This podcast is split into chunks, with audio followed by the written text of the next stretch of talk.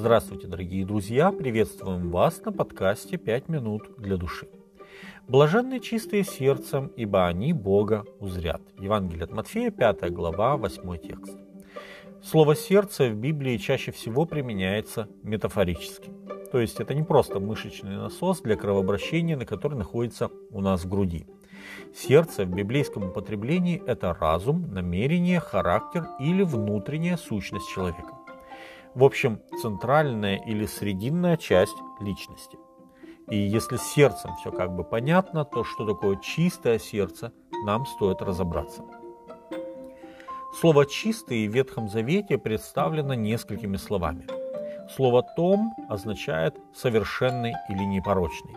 Слово «йошер» означает «честный».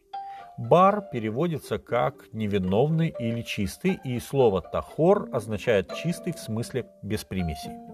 В Новом Завете используется слово катharос, что означает чистоту буквальную, церемониальную и духовную, а также невиновность и честность.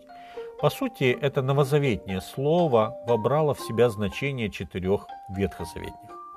Получается, что слова Иисуса Христа можно понять следующим образом. Блаженны люди с непорочными и честными намерениями или характером. Похожий текст мы находим в псалме, который Давид написал после своего прощения за тяжкий грех. Всем нам известен 50-й псалом, увековечивший покаяние Давида. Но есть еще 31-й псалом, описывающий его прощение и освобождение от гнетущей вины.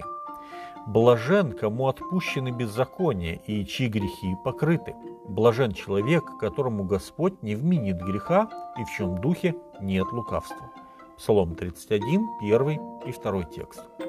Непорочность помыслов и честность самим собой – это и есть чистое сердце. Иисус, когда объяснял свою притчу о сеятеле, говорил о почве сердца человека, куда попадает Божье Слово. Земля у дороги, каменистая почва и почва с сорняками означают нечистое сердце. Оно уже чем-то занято. Либо сам дьявол похищает семена Божьего Слова, либо искушения, представленные камнями, либо суета или заботы века сего, представленные сорняками. И только добрая почва отождествляется с чистым сердцем. Упавшая в добрую землю – это те, которые, услышав Слово, хранят его в добром и чистом сердце и приносят плод в терпении. Евангелие от Луки, 8 глава, 15 текст. Согласно Соломону, чистота сердца становится очевидной для людей. Кто любит чистоту сердца, у того приятность на устах. Притча 22.11. Сердце такого человека не будет переполняться тем, что потом будет выплескиваться из его уст в виде ругани, споров и всего нечистого. Святость наполняет его сердце, и святость у него на устах. Такой человек следует совету Павла филиппийцам о том, чем наполнять свой разум. Наконец, братья мои, что только истина, что честно, что справедливо, что чисто, что любезно, что достославно, что только добродетель и похвала, о том помышляйте. Филиппийцам 4.8. Итак, чистое сердце – это прежде всего чистая совесть, непорочные помышления и принятие Божьего Слова, чтобы уже не я жил, но жил Христос во мне. Он становится хозяином моего сердца, и мое сердце посвящено Ему. Иисус говорит, чистые сердцем Бога узрят. Видеть Бога хочет каждый. Даже самый яростный безбожник может сказать, покажите мне Бога, и тогда я в Него поверю. Но нечистое сердце не может разглядеть Бога там, где Он указал нам Его искать. А Он сказал, что вы сделали одному из малых сих, то сделали мне. Евангелие от Матфея 25:40. Нечистый сердцем не видит Бога в брате. Нечистый сердцем не видит Бога в церкви, и нечистый сердцем – вообще нигде и ни в чем не видит Бога.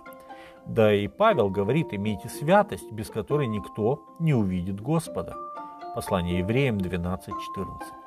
А Господь говорит, омойтесь, очиститесь, удалите злые деяния ваши от очей моих, перестаньте делать зло, научитесь делать добро, Ищите правды, спасайте угнетенного, защищайте сироту, вступайтесь за вдову.